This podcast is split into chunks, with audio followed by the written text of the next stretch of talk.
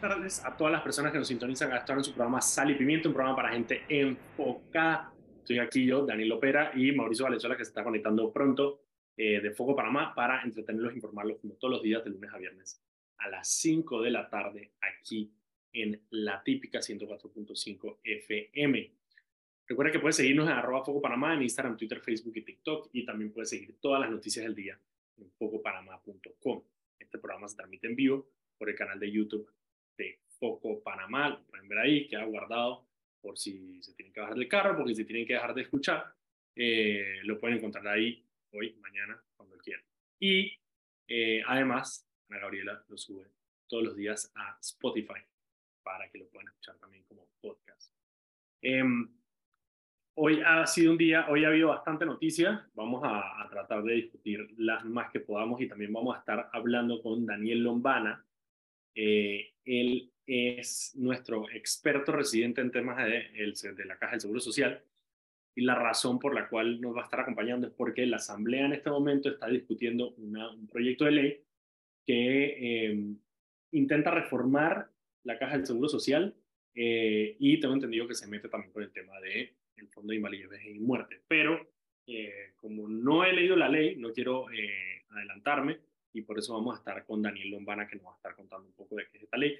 Si él me dijo de entrada que una ley que propuso con NATO, que es el Consejo Nacional de los Trabajadores, creo que es. Em, así que es una ley que eh, tiene, sí, el Consejo Nacional de Trabajadores Organizados. Es una ley que tiene, digamos, ese punto de vista eh, sobre cómo debería solucionarse el tema de la caja del seguro social, que eh, normalmente significa algo por las líneas de cobrar las cuotas a las empresas morosas, por un lado, y segundo, eliminar el sistema mixto y volverlo todo eh, un sistema solidario. Así que vamos a ver qué pasa con, con, esta ley. Ahorita Daniel Lombana nos va a tratar de contar. Ok, mientras se conecta Mauricio, yo voy a tratar de darles algunas de las noticias que tenemos hoy. A ver, arrancamos por desde esta mañana. Ayer hubo movimiento en, bueno, no ayer, pero ha habido movimiento en el tema de en la Embajada de Estados Unidos por dos razones. La primera es una serie de reuniones que eh, está realizando la embajadora de Estados Unidos en Panamá, Mari Carmen Aponte, con los candidatos o posibles candidatos presidenciales por parte de los partidos políticos. Em, y hago esta aclaración porque, claro, muchas personas dicen que, bueno, pero no se reunió con los libros de postulación, que si su light, no, porque el libro de postulación todavía no son candidatos. Y si bien es cierto, estos eh, que voy a mencionar no son candidatos tampoco todavía, porque no son candidatos presidenciales, son los, son los líderes del partido y lo más probable es que vayan a ser los candidatos presidenciales. En el caso de Martín Torres, por ejemplo, con el PP, por más que el PP no haya tomado una decisión y tiene que tomar una, tiene que tomar una decisión en julio, eh, a todas luces el partido va a postular a Martín Torrijos, estuvo en su congreso, se puso la gorra, saludó a todo el mundo, eh, él casi que lo da por hecho. Yo siento que todavía yo no me adelantaría, pero lo más probable es que así lo sea. Entonces, se reunió con Rómulo Rux, eh, de Partido Cambio Democrático, que debe anunciar su candidatura en los próximos días, porque hoy abrió el periodo de postulaciones eh, en el Cambio Democrático, así que entre hoy y la próxima semana él debe estar anunciando su candidatura presidencial por el partido. Se reunió con José Blandón, que eh, por más que estén hablando de alianzas, él tiene que eh, presentarse a unas primarias porque el partido tiene más de 100.000 eh, inscritos, por lo tanto tienen que hacer primarias, así que tienen que escogerlo a él por primaria como candidato presidencial y una vez que ya sea candidato presidencial, entonces ya pueden negociar lo que les dé la gana. Lo mismo con Ricardo Lombana. Ricardo Lombana, la diferencia es que no tiene que hacer primarias, ellos hacen un, congreso eh, nacional del partido y en ese congreso entonces se elige al, al candidato presidencial que obviamente va a ser Ricardo Lomana, que es el fundador del Movimiento Camino Panamá. Y aparte, como les dije, se reunió también con, con Martín Torrijos. Lo interesante de Martín Torrijos, Martín Torrijos fue acompañado de Rosario Turner, la ex ministra de Salud, que, eh, que estuvo ligada a nivel interno del partido a Pedro Miguel González y al intento que eh, iba a realizar Pedro Miguel González, bueno, que va a realizar porque se postuló, pero el intento que tenía de presentar una eh, candidatura alternativa a la de Gaby Carrizo. Al final esa idea no cuajó, él tenía algunos nombres, entre ellos Martín Torrijos y Rosario Turner, pero parece que Me imagino que parte de lo que pasó ahí fue la, el desacuerdo sobre si hacerlo al interno o a lo externo del partido, pero Miguel va a pelear al interno del partido y Martín Torrijos por Rosario Turner, entonces se nota que ya están afuera. Y la otra figura que acompañó a Martín Torrijos que fue muy interesante es eh, Samuel Lewis, que fue su canciller eh, durante su presidencia, y que también Samuel Lewis acompañó a Gaby Carrizo a eh, una reunión de, de, de, jefes de Estado que hubo, creo que en Ecuador. Y en ese momento se rumoró entonces que eh, Gaby Carrizo estaría tratando de jalarse a eh, Samuel Lewis para su campaña, pero bueno, ya vemos que está más bien del lado de Martín Torrijos. Así que hay una sorpresa ahí. Y bueno, fue con Juan Carlos Arango también, el expresidente del, del PP. El gran ausente, obviamente, fue Ricardo Martinelli, que eh, a pesar de ser el obvio candidato presidencial de Realizando Metas, partido político constituido, de hecho el cuarto partido más grande del país, eh, no, no, no, lo invitaron, lo más probable es que no lo hayan invitado, pero tampoco fue. Eh, y obviamente eso es lo que está rondando en, redes sociales, el hecho de que lo hayan chifiado a él de esta reunión con, con, con candidatos. la embajada sí digo, sacó un, sacó un tweet eh, diciendo la razón de estas eh, reuniones y lo voy a leer textual para no... Eh, para conversar acerca de nuestro compromiso conjunto por el respeto al sistema democrático y la necesidad de una democracia participativa, ambos fundamentales para una región próspera y estable.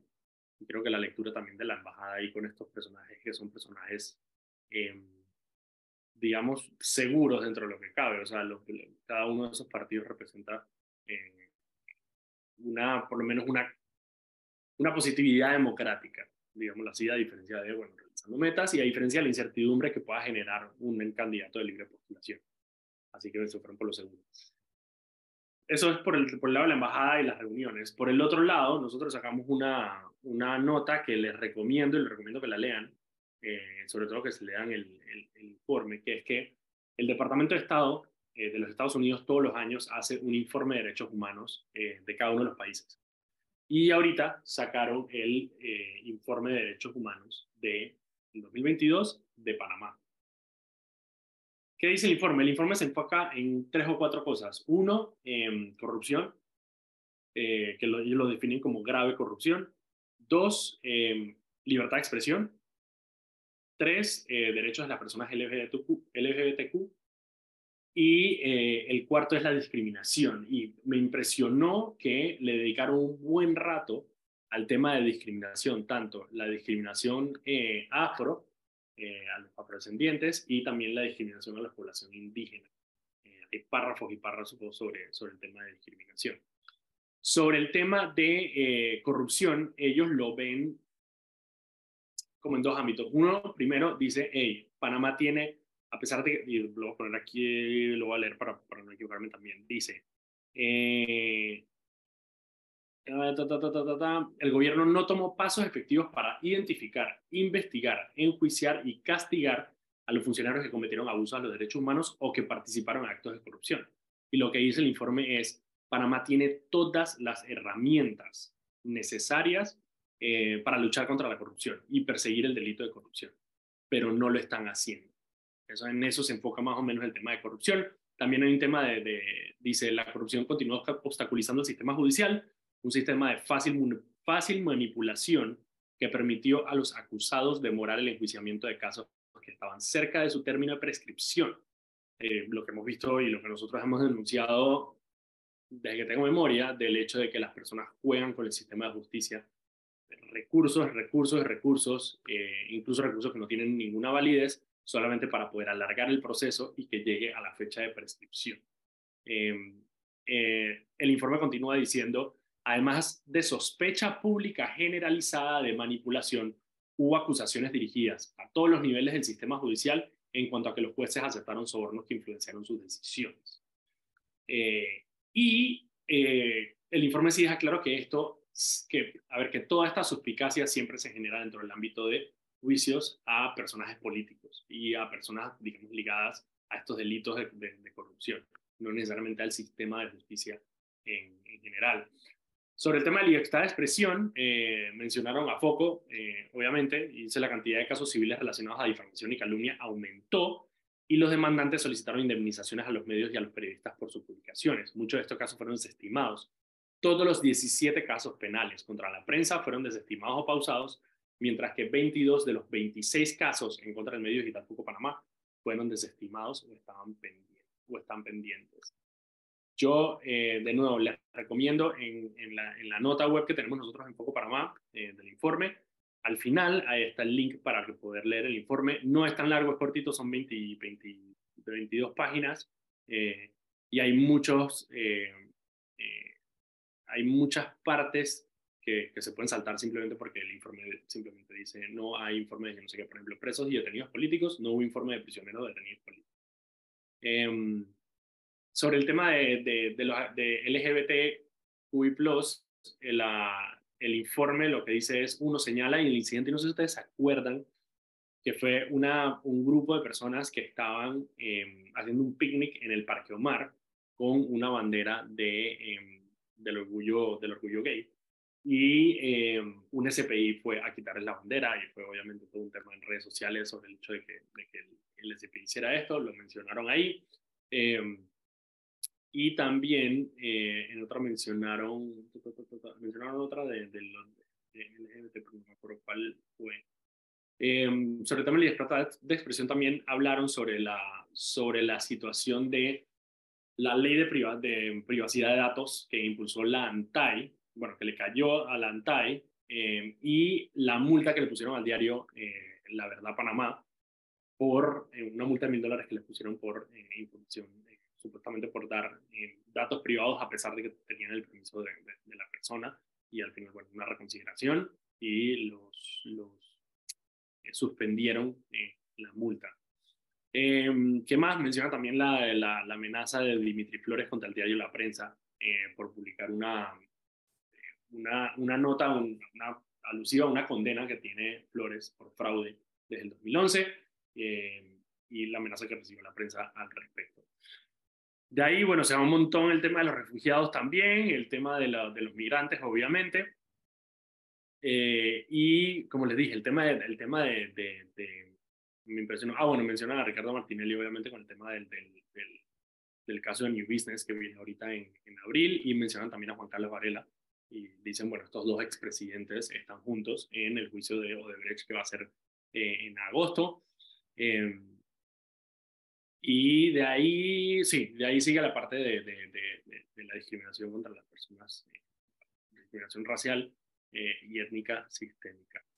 Así que les recomiendo el informe que lo lean, está en nuestra página web de Foco Panamá para que lo puedan ver. Son las 5 y 16, vámonos al cambio, eh, todavía tengo un montón de noticias, vamos a ver si Mauricio entra en algún momento, si no, bueno, estarán conmigo el resto del programa hasta que entre Daniel Lombana también. Así que vamos a un cambio aquí en Sal y Pimienta y ya regresamos. Estamos de vuelta aquí en el programa Sal y Pimienta, un programa para gente enfocada. Estoy aquí yo, en el Ópera de Foco Panamá, para entretenerlos e informarlos como todos los días de lunes a viernes a las 5 de la tarde aquí en la típica 104.5 FM. Recuerda que puedes seguirnos en todas las redes sociales, arroba Foco Panamá, en Instagram, Twitter, Facebook y TikTok, y también puedes seguir todas las noticias del día en focopanamá.com. Este programa se transmite en vivo por el canal de YouTube de Foco Panamá, que ha guardado ahí para que quieran lo pueden ver en vivo lo pueden ver después y además se sube también a Spotify para que lo puedan escuchar como podcast. Tengo una noticia de última hora aquí y es que eh, yo les había comentado hace como una semana que Trump había anunciado eh, que lo iban a arrestar en, en, un caso que tenía él, eh, que les voy a explicar ahorita. Pero bueno, un, en un, lo que se llama en Estados Unidos un gran jurado, un gran jury, eh, ha votado este jueves para imputar a Donald Trump. lo están imputando por es un, es un cerrado. Eh, no sé si se acuerdan cuando, cuando el tema de, de, de los hermanitos Martinelli también mismo, que no se sabía por qué era la acusación, hasta que entonces lo, lo, lo, un juez lo, lo abre y entonces se, se, se devela eh, que fue. Pero no se sabe qué delito es, pero sí se sabe por qué es. Y es porque Donald Trump, en la campaña del 2016, cuando ganó la, la presidencia, eh, tuvo una situación donde él utilizó fondos de campaña, 130 mil dólares eh, de su campaña, para pagarle a esta actriz porno que se llama Stormy Daniels, es un nombre artístico, en realidad ella se llama eh, Stephanie Clifford, eh, pagarle por su silencio, básicamente. Ellos habían tenido eh, una, una, un encuentro sexual en algún momento y para que ella no revelara esto en medio de la campaña, Donald Trump utilizó su dinero de campaña para pagarle a ella por su silencio. El problema ahí es que usó fondos de campaña para hacer esto y básicamente por ahí iría el, delito. En ese momento eh, se logró negociar con, con, ella para que no, para que no hablara, pero eh, después de que las autoridades entonces eh, empezaron a investigar y se dieron cuenta de lo que había pasado, ella fue, testificó por medio de su abogado y toda la vaina. ¿Qué es lo que puede pasar? Hay dos opciones. lo más probable, y es lo que sería lo más lógico, em, los fiscales en, Estados Unidos, están, en Nueva York, están hablando con el servicio secreto, que es el servicio de protección eh, institucional, el SPI de aquí, de Donald Trump, eh, para tratar de, arreglar con él que se entregue.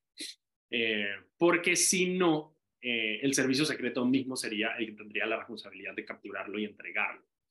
Donald Trump, obviamente, por, por, por, por hacer show político, ha expresado públicamente que le convendría el hecho de que lo arresten porque obviamente lo, lo, victimiza. Creo que eso es parte de lo que está tratando de evitar, eh, el, evitar los fiscales en Estados Unidos y están tratando de que eh, se entregue. Sería, Estados, eh, Donald Trump se convierte en el primer presidente de la historia de Estados Unidos de ser acusado criminalmente. Una de las, uno de los hitos que rompe Donald Trump. Así que eso es una de las esa noticia de último de, último Vamos a ver qué sucede con esto, obviamente, eh, y si se entrega o les toca capturarlo. La otra noticia positiva que les tenía, que me gustó, es que fuimos portada del New York Times el día de hoy en, el, en la web de New York Times. ¿Por qué? Una periodista, eh, que no quiero pelarme el nombre, sé que es apellido Moon, pero no me acuerdo muy bien cuál es su nombre y quiero ver para ver cuál es el nombre de... Ya, les voy a decir. Eh, Bueno, claro, nos desplazó la noticia de, Trump. Em, pero esta, esta periodista pasó, hizo un, un reportaje super pretty de 36 eh, horas en Panamá. Y básicamente el reportaje lo que hace es que eh, da como un itinerario de lo que hizo esta persona llegando viernes a Panamá y yéndose domingo y recomendando eh, cuáles son las, cuáles son las cosas que hay que hacer eh, en Panamá. Eh, una de las, que estoy buscando aquí para poderles decir cuáles son las, aquí están, cuáles son los lugares que ella recomienda que me parecen súper interesantes. Frida Moon se llama la, periodista. ¿Cuáles son las cosas claras que dijo? Dijo, hey, vayan a el Cosway de Amador, eh, le dio un, y eso nosotros nos sentimos orgullosos aquí porque somos amigos de la casa, a eh, la cevichería Capitán Bahía, que incluso me risa porque la periodista dice que eh, la locación original de Capitán Bahía, que es la que queda en Vía Porras, es súper pretty y es como que toda esta vaina medio, así medio under y como emulando los kiosquitos de ceviche del mercado del marisco. Ahora que abrieron en Amador, obviamente le falta como que esa vibra a la nueva locación, pero igual el ceviche está muy bueno recomienda eh, Capitán Cevicha, Capitán Bahía, perdón, eh, recomienda el Museo de la Mola en el Casco Viejo y la Fonda Lo que hay. Ella se va, o sea, vamos, vamos a tratar de, dividirlo para cuáles son las recomendaciones de esta periodista de New York Times y que le está dando no solo a nosotros, sino que le está dando a todo el mundo, que es un plus para, para el turismo, obviamente. Maida, que es el, creo que es el restaurante del Sofitel, en el Casco Viejo. Mentiritas Blancas, eh, que es el café que queda en, el Cangrejo y obviamente también eh, muy orgulloso. Un saludo a Melissa, que yo sé que ella escucha el programa. Eh, la dueña, una de las dueñas de Mentiritas Blancas. Maito, obviamente, no hay ninguna sorpresa ahí eh, del chef Mario Castrellón. El Trapiche, y también el mismo, la periodista también dice lo mismo, como que, bueno, el de Villa Argentina es como que el clásico, pero también tienen otras locaciones, pero sí, obviamente le hace como que énfasis al de Argentina. Kings, que es el helado Kings, por si no lo han probado, es súper rico y tiene un poco de, de sabores. Eh, recomienda el rooftop de Celinas en el casco viejo y recomienda también Café Unido. Eso es como para, para, para los lugares como para comer y eso. De compras, bueno, no es compras, pero lo que dice es, vayan a Cacao Bar Selection, que es el, el, el bar de degustación de chocolatería Oro Moreno, y también una galería de arte que se llama Monsters y Raco, que yo esa tampoco la había escuchado. En el tema de, de atracciones históricas, recomiendan, recomienda dos, que es una, el Paseo de las Bóvedas,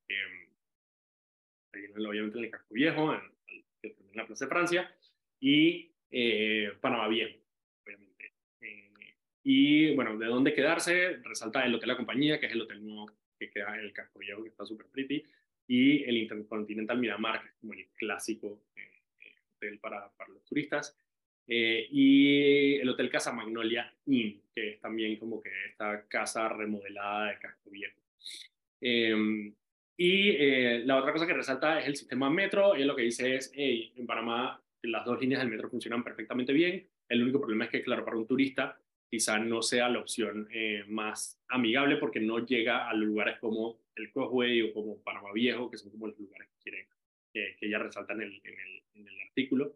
Pero sí dice que, bueno, que Uber eh, cuesta eh, entre 3 y 6 balboas dentro de la ciudad, así que lo recomienda. en Racelo, obviamente no menciona los taxis de Panamá. No sorprende ahí.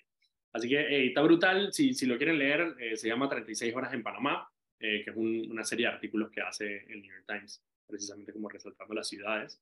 y fuimos portada del New York Times hoy, así que me pareció súper feliz y quería compartir esa noticia positiva con ustedes.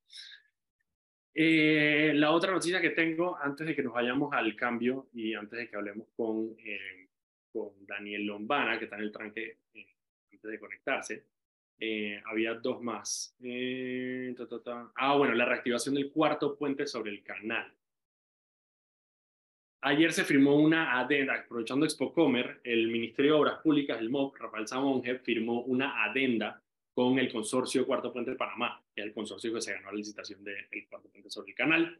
Em, esta adenda hace varias cosas. Uno, eh, logra separar el cuarto puente de la línea 3 del metro, que era, un, una, era algo necesario, obviamente ya la línea 3 del metro tiene como 30, 30, creo que 32% de avance, por lo tanto había que dejar claro en la adenda que eran proyectos separados, uno, quitaron un par de cosas, dije el restaurante, el mirador, como para aliviar un poco el precio, también hicieron unas modificaciones estructurales precisamente para modificar, para, para bajar un poco el precio, em, y eh, habla del financiamiento. El cuarto puente sobre Canal Bajo está en 1.300, creo que son 1.319 millones de dólares, eh, que es un, poco más de lo que se, de lo que se tenía esperado. Eh, pero lo bueno es que ya el gobierno aseguró el, eh, un gran porcentaje del financiamiento, la mitad del financiamiento, 709 millones de dólares creo que es, que ya lograron con tres diferentes bancos, está Santander, está Banismo y ahí está un, barco, un banco japonés, y ya lograron que el Ministerio de Economía y Finanzas avalara ese, ese financiamiento, que va a ser un préstamo, eh, donde tenemos que empezar a pagar en el 2026. Eh, así que con eso el cuarto puente, en teoría, podría arrancar. Pero también dejo claro que no es que va a arrancar ya, sino que eh, esto lo que hace es que empieza el proceso por unos meses, donde ellos tienen que entonces adecuar el diseño a esta nueva adenda para entonces poder arrancar. Pero lo bueno es que hay por lo menos, hay avance por lo menos en el tema del cuarto sobre el canal. Son las cinco y media de la tarde. Vámonos al cambio. Ya Daniel Lombana está ingresando, así que vámonos al cambio. Cuando regresemos, conversamos entonces con Daniel Lombana sobre la caja del Seguro Social. Vamos al cambio y regresamos. Estamos de vuelta aquí en su programa Sal y Pimienta, un programa para gente enfocada. Estamos aquí estoy yo, Daniel Opera, de Poco Panamá para entretenernos e informarnos como todos los días de lunes a viernes a las 5 de la tarde aquí en la típica 104.5 FM. Recuerda que puedes seguirnos en arroba Poco Panamá en todas las redes sociales, Instagram, Twitter, Facebook y TikTok. Y también pueden seguir todas las noticias del día en pocopanamá.com. Y este programa se transmite en vivo por el canal de YouTube de Poco Panamá. Ya está con nosotros nuestro invitado, Daniel Lombana, nuestro experto residente en temas de la Caja del Seguro Social. ¿Eso va? ¿Qué es lo que es? Buenas buenas tardes. ¿Cómo va esa recolección de firma, hermano? Bueno, ¿qué te puedo decir? Berraca, brava, con todo, dándolo todo, dando para adelante, viendo al, Tribunal Electoral pintado en la pared para variar, la fiscalía eh, aplicando eso de que los mirones son de palo. Pero bueno, dentro de todo. Dentro de todo, dándole. Dentro de todo, con más de 11.000 apoyos ya de la ciudadanía, lo cual ya es motivo de orgullo. Se ha hecho un excelente trabajo y bueno, esperamos seguir teniéndolo y ya de aquí a junio dar esta ardua tarea. Está bien. Bueno, ya por lo menos el tribunal anunció que en teoría en, los próximos días va a estar eliminando las firmas fraudulentas eh, de los candidatos que obtuvieron firmas eh, de manera irregular y se las va a estar quitando, eh, lo cual va a ser bien interesante porque va a ser bien interesante ver esa lista para ver quiénes son los que más firmas le, quitan. Bueno, ahí, ahí lamentablemente se quedó una opacidad en el camino que fue que nunca se publicó el resultado de la auditoría para poder hacer el contraste de cuántas anulables se encontraron versus cuántas anuladas van a salir ahora. Eh, eso yo creo que, ah, claro. bueno, era, era positivo para poder cotejar porque uno nunca sabe qué pasa en el camino. Y, sí, para hacer auditoría, para que, la, para que la ciudadanía pudiera hacer y los otros candidatos pudieran hacer auditoría también. Sí, claro, no, no, no me vengas a decir que un man que tenía 10.000 anulables, de la nada le anulaste 100. Claro, claro, claro. o sea, de este tipo yo, yo creo que era importante por la transparencia del proceso, pero bueno, ya no se hizo. Vamos a ver qué. no se hizo lo, que sabemos es que la van a estar quitando en los próximos días y que el 3 de abril van a sacar un boletín. Eso es el lunes, van a sacar un boletín em, con las firmas que anuladas de las personas que le han anulado firmas. Bueno, cuando yo estaba peladito, jugaba en Mario Party y había una vaina que Bowser Revolution todo el mundo se le revolvían los scores. Algo así va a venir. Va a haber un reset. Bueno, hay gente que le van a hacer un reset duro. Sí, sí, sí. Que, tiene, que tiene bastante. Que de nuevo, obviamente cuando tú lo miras en porcentual quizá no es tanto, eh, pero, pero que un candidato que tenga, no sé, 40 mil firmas, le anulen mil firmas es, es, considerable. Es considerable en el relajo. Por eso quiere decir que un trabajo específico de recolección no son errores. O sea, o sea, me digas que hay 60, 70, listo, eso puede ser un error, hasta 100 de repente. Ya cuando hay más de 100, yo no sé si fue un error. Sí, y, también yo creo que la, la, ley electoral se quedó corta con el tema de la, recolección de firmas, porque muchos de los temas de delitos electorales, faltas, todo es, es para votos. Todo es voto, voto, voto, elección, elección, elección. Y, y, y, bueno, es, digamos que es cuestionable o tendría que venir un criterio del pleno del tribunal si el voto sería equiparable a la firma, porque por el tema de, de que la ley penal es estricta, o sea, tú no puedes aplicar un, un delito a un hecho que no es exactamente el que el, el, tipo describe. Entonces, si el tipo te habla de voto, de que los fraudes son en los votos, no en la firma, ahí hay una limitación que también la fiscalía está teniendo a la hora de, de aplicar a, las cosas que están pasando en la recolección de firmas, porque son muy pocas las faltas o delitos que se refieren específicamente a las firmas, a, mal manejo. Con la, con la, con la, o sea, también eso nace de la idea de que la Fiscalía Electoral en realidad quisiera abrirle, eh, abrirle, eh, abrirle procesos a las personas. Yo veo la Fiscalía Electoral, yo la veo, o sea, si el Tribunal Electoral si la labor del, del Tribunal Electoral es cuestionable en términos de, de, agilidad, lo de la Fiscalía Electoral es, es, una vergüenza, o sea, simplemente no existe. O sea, no existe. No, sí. Ahí, te, ahí tenemos un, un, problema serio y también eh, te hace repensar todo lo que es la estructura de la, de la jurisdicción electoral, porque también lo que es la, la Dirección Nacional de Organización Electoral, que está es, parte del tribunal, ¿ves? Entonces, cuando tú ves este, este triunvirato institucional, eh, hay un, un, ente que administra justicia electoral, un ente que es como un ministerio público electoral, pero el ente que es como administrativo, que pudiera estar en el medio, tal vez en la calle, eh, vigilando la recolección y presentando las denuncias, forma parte del, del, tribunal que tiene que decidirlas. Y ahí hay como un choque, porque yo muchas veces digo, ¿por qué no actúan?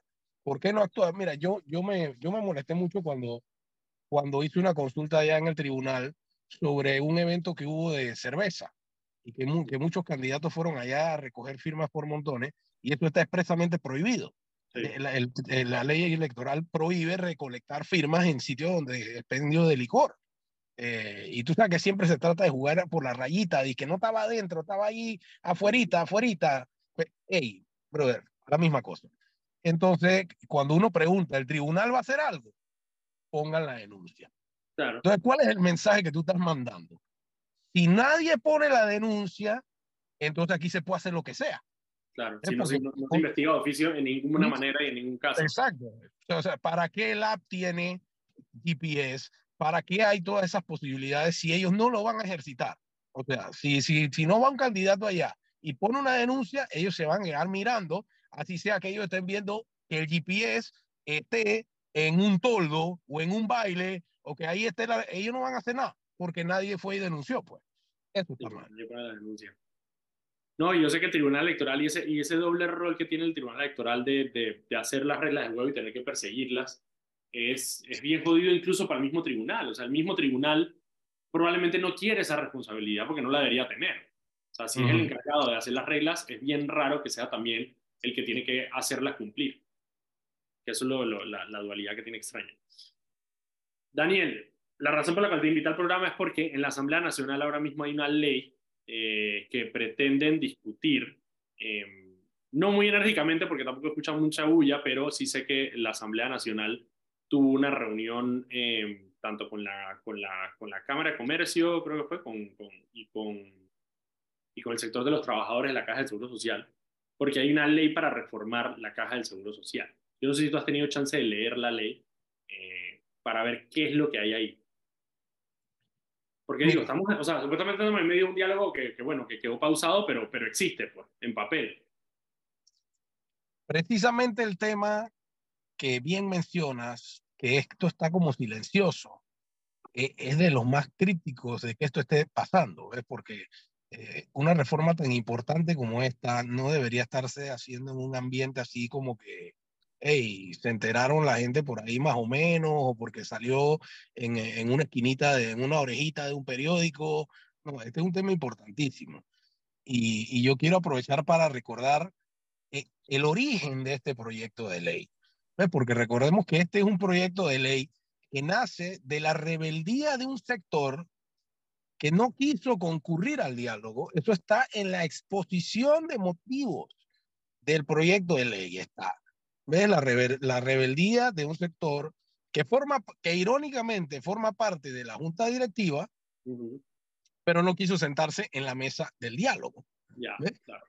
Y, y, y, y, ellos tenían unas solicitudes muy específicas que al final no se accedieron, dentro de las cuales estaba que prácticamente la mesa del diálogo fuera la junta directiva.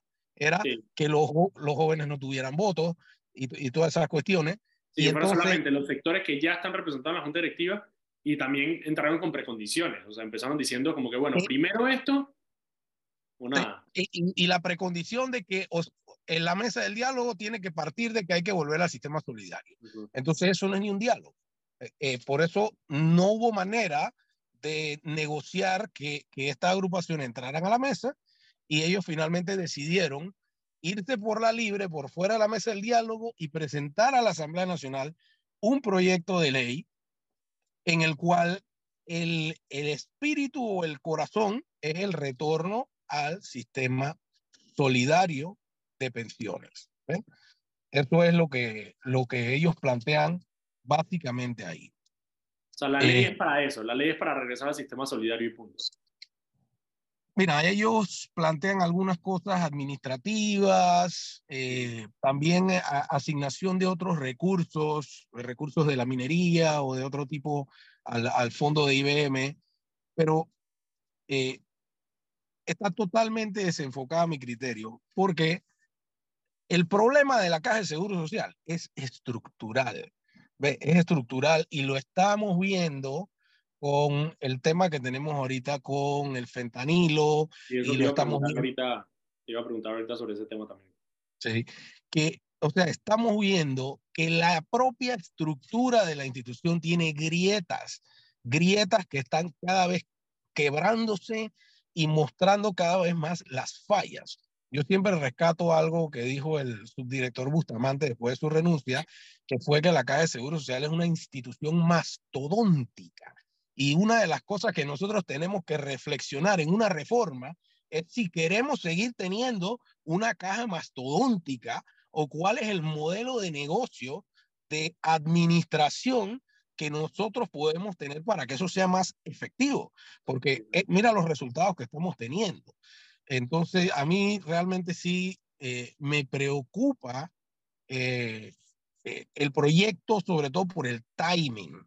¿Ves? Estamos ya a un año de las elecciones, esta asamblea no le queda mucho tiempo. pensar que en lo que queda se va a hacer un debate responsable, teniendo en cuenta que eso estamos empezando de cero. ¿Ve? Eh, eh, abordar este proyecto es empezar no solo de cero, de menos 10, porque estamos empezando ya con una postura que la propia Junta Técnica Actuarial ha dicho que incorporar los dos sistemas, volver este, completamente al solidario, cuadruplica el déficit del programa de invalidez, vejez y muerte. ¿Ve?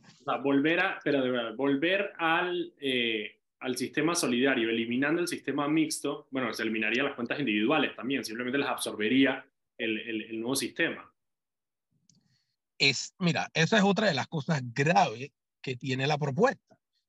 No debemos perder de vista que el ahorro individual es propiedad privada de cada uno de las personas que cotizan en el sistema mixto todas las críticas que del mundo que se quieran hacer se pueden hacer. Que si la caja sabe cuánto tú tienes o cuánto no tienes, que si la contabilidad está bien llevada o está mal llevada, todo eso se puede decir.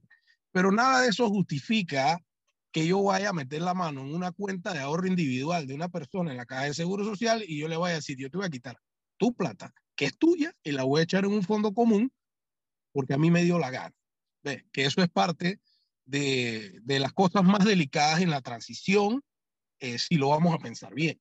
la forma como se está planteando, que simplemente tú te lees el proyecto de ley, el proyecto de ley lo único que hace es derogar, derogar, derogar, derogar, derogar, derogar, derogar todo lo que sea sistema mixto. Se deroga, se deroga, se deroga, se deroga, se deroga, se, o sea, desaparece de la ley. Todo lo que es el sistema mixto se queda el sistema de beneficio definido. Eso es lo que... Eso me da esperanzas a que entonces probablemente no pase eh, esa ley así como está. Eh, lo que es probable es que no. A mí me, me, preocupa es el show que están haciendo porque igual Cristiano sí tuvo una reunión con ambos lados. Pero claro, al final es lo mismo. O sea, si, si, si, si parte de la base de, la eliminación del, del, sistema, del sistema eh, la eliminación del sistema mixto y la creación solamente del sistema solidario, eh, eh, no tiene mucho sentido que vayas a, sentarte con los mismos, o sea, con, la empresa privada que te va a decir de entrada que no. Ese es el punto. Entonces, ¿para qué hacer todo este show? Mira, vamos un momentito, vámonos al cambio rapidito y seguimos hablando de este tema de las cajas del Seguro Social con Daniel Lombana eh, aquí en Sal y Pimienta. Y estamos de vuelta aquí en Sal y Pimienta, un programa para gente enfocada. Ya se conectó Mauricio Valenzuela estamos aquí hablando con Daniel Lombana y solamente tenía una última pregunta para, para Daniel. Ya sabemos bueno, qué, es lo que hay en este, este proyecto de ley. Eh, ya el diálogo entonces ya, o sea, murió del todo. El diálogo de la Caja de Seguro Social no han dicho más nada. Silencio total. El, el diálogo de la Caja de Seguro Social está como en, un universo paralelo. Está flotando por ahí en el metaverso en el multiverso de, de, las mesas de diálogo de Panamá está flotando. Tú no la frase diálogo, diálogo. social, yo no me acuerdo que existía el diálogo de acá de Society, te estoy siendo completamente sincero. Me había olvidado completamente que ese diálogo existía. No, pero por eso, no está, no está suspendido, o sea, simplemente no se sesiona, pero, pero está. Eso está ahí, sí, sí eso está en, en una suspensión permanente. Ahí. Y la última pregunta que tenía para ti, eh, Daniel, era sobre el tema del fentanilo. Yo sé que tú diste, has dado declaraciones al respecto. Eh, si tienes algún, algún comentario, está nosotros ahorita, en los últimos minutos, vamos a dedicarle casualmente al tema del fentanilo. Eh, pero no sé si tenías algún comentario al respecto sobre el tema de la caja del seguro social. Sobre todo, ¿qué tiene el lado que todavía está ahí? Mira, yo, a mí me, me hizo mucha gracia porque hice unas declaraciones el martes en, Telemetro creo que fue, y una de las cosas que yo comentaba era la necesidad de separar a, los, a los funcionarios que, que evidentemente pueden estar ocultando pruebas, destruyendo evidencia, y, y por ahí mismo vi hoy eh, que el, doctor Camilo Valdés de la Junta Directiva presentó una moción justo en ese camino de que se haga la separación del cargo de los funcionarios. Yo creo que eso es justo y necesario, justo y necesario. Ya el, ya el director general hemos visto que, él dice que él no va a renunciar, que lleva con el rancho prendido y que él está acostumbrado a estar en el rancho prendido, eh, pero yo, yo creo que este, este puede ser uno de los escándalos tal vez más grandes y vergonzosos que hemos tenido, porque hay incluso por ahí que dice que no, uno que dicen que no se sabe ni siquiera que hay dudas de si las dosis existieron, si las dosis se usaron, y, y todo eso nada más deja peor a, a, la caja de seguro social, porque, o sea, que tú me digas que la caja denuncia un faltante y después resulta que es que las dosis nunca llegaron, o es que las dosis nunca existieron, o es que la misma caja las usó, o sea, estamos peor todavía, estamos peor. Muchísimas gracias, Daniel. Te dejo porque eh, le, tenemos un temita aquí que tenemos que discutir los últimos, los últimos minutos. Así que muchísimas gracias. Te aviso cualquier vaina. Si ese proyecto se mueve, ya sé que, que, que tendremos aquí que hablar contigo. Bueno, ojalá eso, ojalá eso también lo pongan en, a dormir en el multiverso. Ojalá. No, eso va a dormir, eso va a dormir, eso va a dormir. Eh, pues. Mauricio. Dígalo. Te estaba esperando para eh, discutir la última información que sacamos sobre el, el operativo este que hubo en Colombia. Digo, básicamente eh, las autoridades colombianas detuvieron un operativo que grandísimo, uno de los más grandes en los últimos años en Colombia, a 52 eh, narcotraficantes, eh, entre esos 30 de la lista de los más buscados de la DEA, para que dimensiones la vaina, es que la lista de los más buscados la DEA estos 30 los sacaron de una vez en el operativo eso. Los sacaron eh, de una vez. Ajá. Uno de, los, uno de los involucrados es un ciudadano panameño, eh, Stanley, eh, el, apellido y, ah, no, lo, no lo tengo aquí en la cabeza. Eh, Peterson. Stanley Peterson Gran, Granucci. Grancucci, Grancucci, no sé si llama. Bueno. Granucci este, esta persona al parecer es bien rankeada, eh, incluso me la ponen a los mismos niveles de Junya y todas las personas que le pregunto, y que tú sabes quién es Stanley, y yo, y que qué bestia, nos lo ponen a los mismos niveles de Junya y Marshall y todos estos capos de la droga panameño. Él tenía todo una, un front, una fachada de, de promotor de bienes raíces en Colombia, pero lo estaban siguiendo y en una mansión sasa en Medellín lo agarraron. Eh, junto a, creo que fue en esa casa, habían cinco personas o cuatro, si no me equivoco.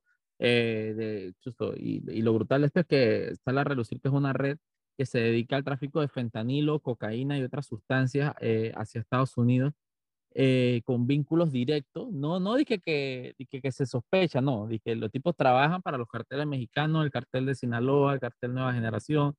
y, y bueno, los Zetas Así que esto fue una operación bastante grande. sí, una operación enorme. Uno, las declaraciones de, de, las, de las autoridades colombianas dice que el tipo cada, era cada, cada dos semanas enviaba dos toneladas de cocaína.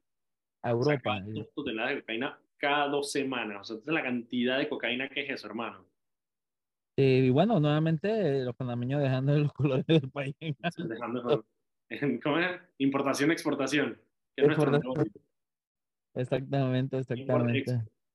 Lo otro preocupante, nosotros nos pusimos a ver los, los, nexos que tenía este, esta, esta persona. Él eh, tiene varias sociedades. Eh, tiene, ahí yo estaba revisando, creo que eso no lo hemos sacado, bueno, hay una que no hemos sacado todavía, que es que el tipo está también en una sociedad con un, con un narco que estaba buscando en Panamá, un narco venezolano de apellido, era, eh, era apellido Marlon, o se llama, se llama Marlon o es apellido Marlon que está buscado por las autoridades panameñas también.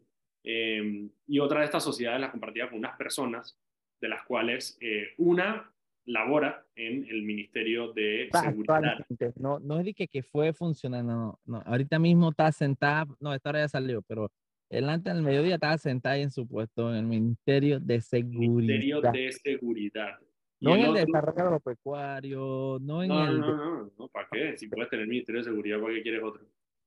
Eh, y tenía otro que sí estaba, que había trabajado en el, en el MIBI, en el gobierno de, de, Varela, eh, estuvo nombrado ahí, esas son las personas que aparecen en la sociedad con, con este personaje, eh, Alex Peterson, Stan, no, Stanley Peterson eh, Granucci, que también es ciudadano americano. Entonces vamos a ver qué es lo que sucede con, él.